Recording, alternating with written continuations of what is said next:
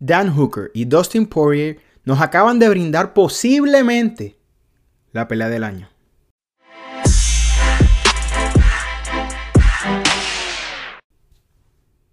¿Qué tal fanáticos del MMA? Yo soy Eric Alexander y esto es Liga Combate, tu canal favorito para enterarte de todo lo que sucede en el mundo del MMA en español. En este video vamos a estar discutiendo todo lo que sucedió en UFC Fight Night Poirier Hooker. Pero antes de hablar del Super Main Event, quiero invitarte a que te suscribas a este canal, que actives la campanita para que así te notifiquen cada vez que subimos un video.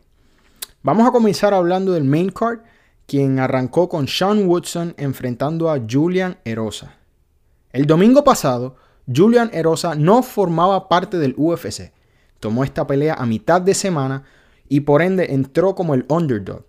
Sorprende al invicto Sean Woodson venciéndolo por rendición. Sean Woodson, invicto en su carrera, 7 y 0, Venía con mucho ímpetu, había lucido muy bien en el Dana White Contender Series y en su debut en el UFC. Y los primeros asaltos demostraron eso. Se veía cómodo boxeando, utilizando su tamaño y la distancia para mantener a Erosa afuera.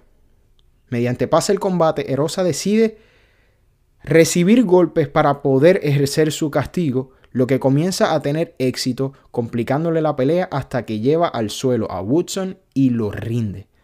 Muy buen debut. Me encanta como últimamente las personas que están debutando en el UFC a último momento están teniendo éxito, están aprovechando las oportunidades que se les están brindando y eso me parece maravilloso.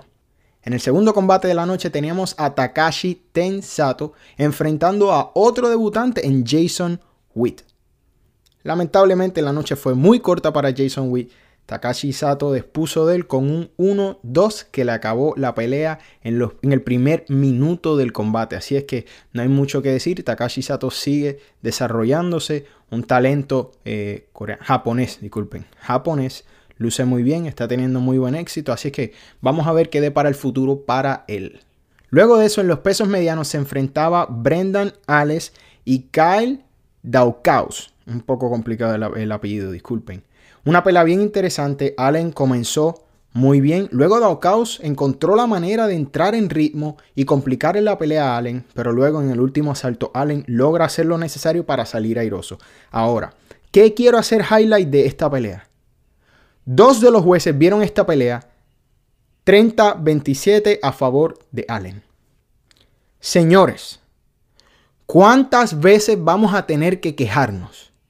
¿Cuántas desgracias van a tener que suceder dentro del octágono? ¿A cuántos peleadores se le siguen robando peleas? Ojo, yo no estoy diciendo que Daukaus ganó el combate, pero definitivamente no existe manera que Allen haya ganado los tres asaltos. No existe. Con un ojo lo vi perder un asalto. Sin los dos ojos tal vez hasta lo escuchaba. Increíble que todavía tenemos jueces tan incompetentes al máximo nivel de este deporte. Es increíble. Cuando leyeron las tarjetas, a pesar de que no tenía dudas de que Allen debería salir victorioso, me sorprendió mucho y me dio coraje porque si esto hubiera sucedido en el main event, cada vez que esto sucede en un combate de alto nivel, perdemos la cabeza. Entonces estoy comenzando a perder la cabeza cada vez que sucede sin importar las personas porque, como he dicho antes, esto afecta la paga afecta el futuro, afecta el récord de un peleador. Así es que ya es hora de que la Comisión Atlética de Nevada tome cartas en el asunto y hagan un mejor trabajo escogiendo los jueces que van a participar de estos eventos. Luego de esto teníamos a Gian Vilante enfrentando a Maurice Green. Combate interesante. Vilante se le notaba. Se le notaba la cuarentena, pero lució bien dentro de. Eh, un combate cerrado, entretenido. En un momento dado, Gian Vilante logró establecer un, un ataque sólido que lanza al suelo a Green y por poco termina el combate. Entonces, raramente Green hace un choke y rinde a Gian Vilante, pero no era, no era la rendición que todos pensábamos. Entonces nos puso a pensar qué sucedió ahí. Simplemente Gian Vilante estaba sin aire y el choke le complicó la respiración y decidió rendirse eh, todo el mundo tiene hipótesis distintas. Fue una rendición un poco extraña, pero de igual manera Gian Vilante fue el que se rindió. legitimizando la rendición y el fin de la pelea. Interesante, eh, buen combate para Maurice Green, que venía de dos derrotas consecutivas, así es que sabíamos que su trabajo podía estar en juego en este combate. Y se notó muy emocional luego en la conferencia de prensa, no en la conferencia, en la entrevista post combate. Así es que me alegro mucho por Green. Y Gian Vilante, mm, no sé si heavyweight es, o tal vez tan pesado, porque subió lo más pesado que había estado en su carrera. No sé si eso fue la mejor decisión para Gian Vilante. Entonces llegamos al coming event de la noche, una pelea que muchos esperaban entre Mike Perry y Mickey Gall, porque Mike Perry entrenó solo, solamente trabajó con dos gemelos en Texas que tenían previa experiencia trabajando con John Jones y en su esquina solo estaba su novia, la cual no tiene experiencia dentro de los combates y tenía muchas dudas en, el público, en los medios. Todo el mundo quería ver qué iba a suceder, cómo iba a lucir Mike Perry. Para sorpresa de todos, lució muy bien.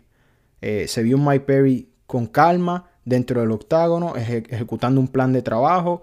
Eh, tuvo respuesta para todo lo que Mickey Gall tuvo para él. En momentos Mickey Gall tuvo éxito con su boxeo, pero fue mermando. Fue mermando mediante la pelea, siguió. Y Mike Perry tomó control lució bien, se veía bien físicamente. Obviamente todos queríamos ver la esquina y cuando termina el primer asalto se fueron a comerciales, lo que nos dejó un poco aturdidos. Pero ya en el segundo asalto pudimos ver el consejo que él le tenía que decir la esquina a Mike Perry en momentos como ese. Y pues le dijo que estaba haciendo todo muy bien y que lucía muy bien. Parece que es todo lo que Mike Perry necesitaba escuchar porque se llevó una victoria en tres asaltos ante Mickey Gold Lució bien, realmente no podemos desacreditarlo, lució muy bien. Me sorprende mucho que haya logrado tener un campamento de esta magnitud en la cuarentena con tan solo una persona como su novia, lo que me da a entender que es una persona muy dedicada a lo que hace. Así es que a pesar de que Mike Perry es una persona muy colorida y sabemos que tiene sus momentos de lucidez y, ante los medios, demostró que tiene el talento tiene la dedicación que esto requiere para hacerlo sin tener un gran equipo, que eso habla muy bien de él. El factor que haya logrado entrenar, dar el peso y lucir de esta manera, por sí solo, dice mucho sobre Mike Perry. Vamos a ver qué sigue para Mike Perry en una división que está complicadita.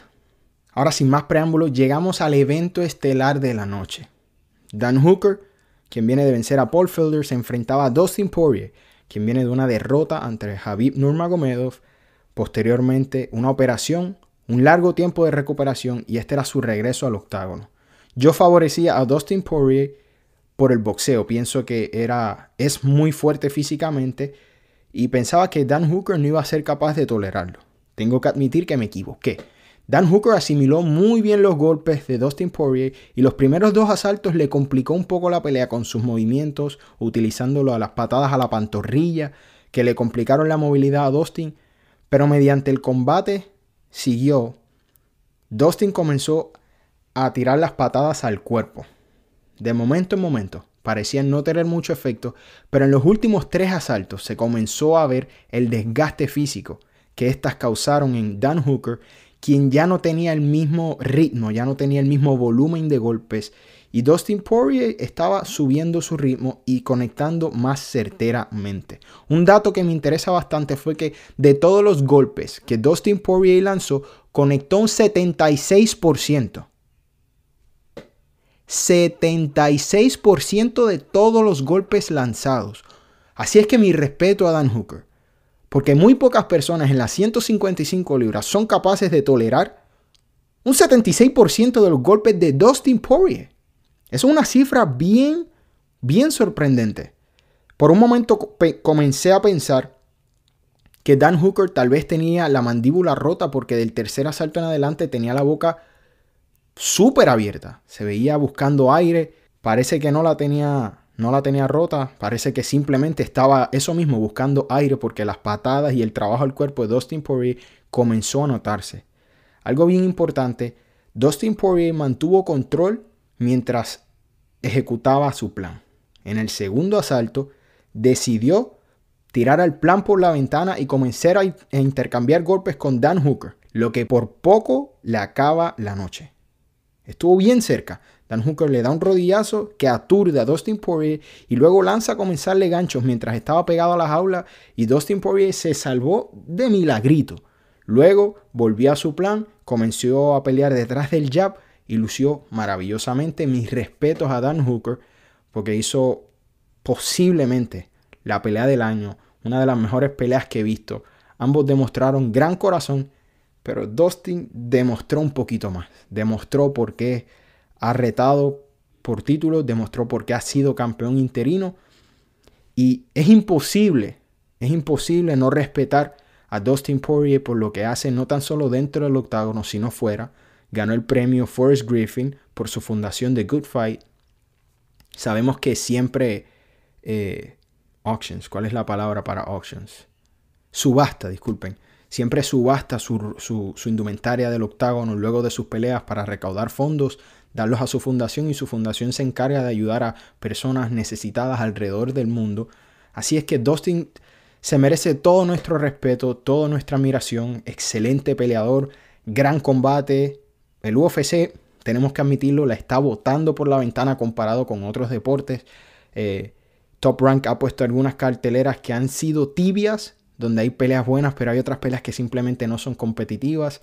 Pero el UFC ha hecho un buen trabajo de brindarnos peleas constantemente de alto entretenimiento. Así es que mis respetos. Dana White también tuiteó, lo voy a poner aquí en pantalla, eh, una foto del octágono en Abu Dhabi, en la playa, rodeado de arena. Súper interesante, no, no sabemos qué, qué nos va a esperar dentro de dos semanas allá en, en Abu Dhabi con, con el evento de julio 11. Quiero saber qué opinan ustedes sobre el combate entre Dan Hooker y Dustin Poirier. ¿Quién debe ser el próximo oponente de Dustin Poirier en tu opinión? Déjamelo saber en los comentarios y será hasta el próximo video.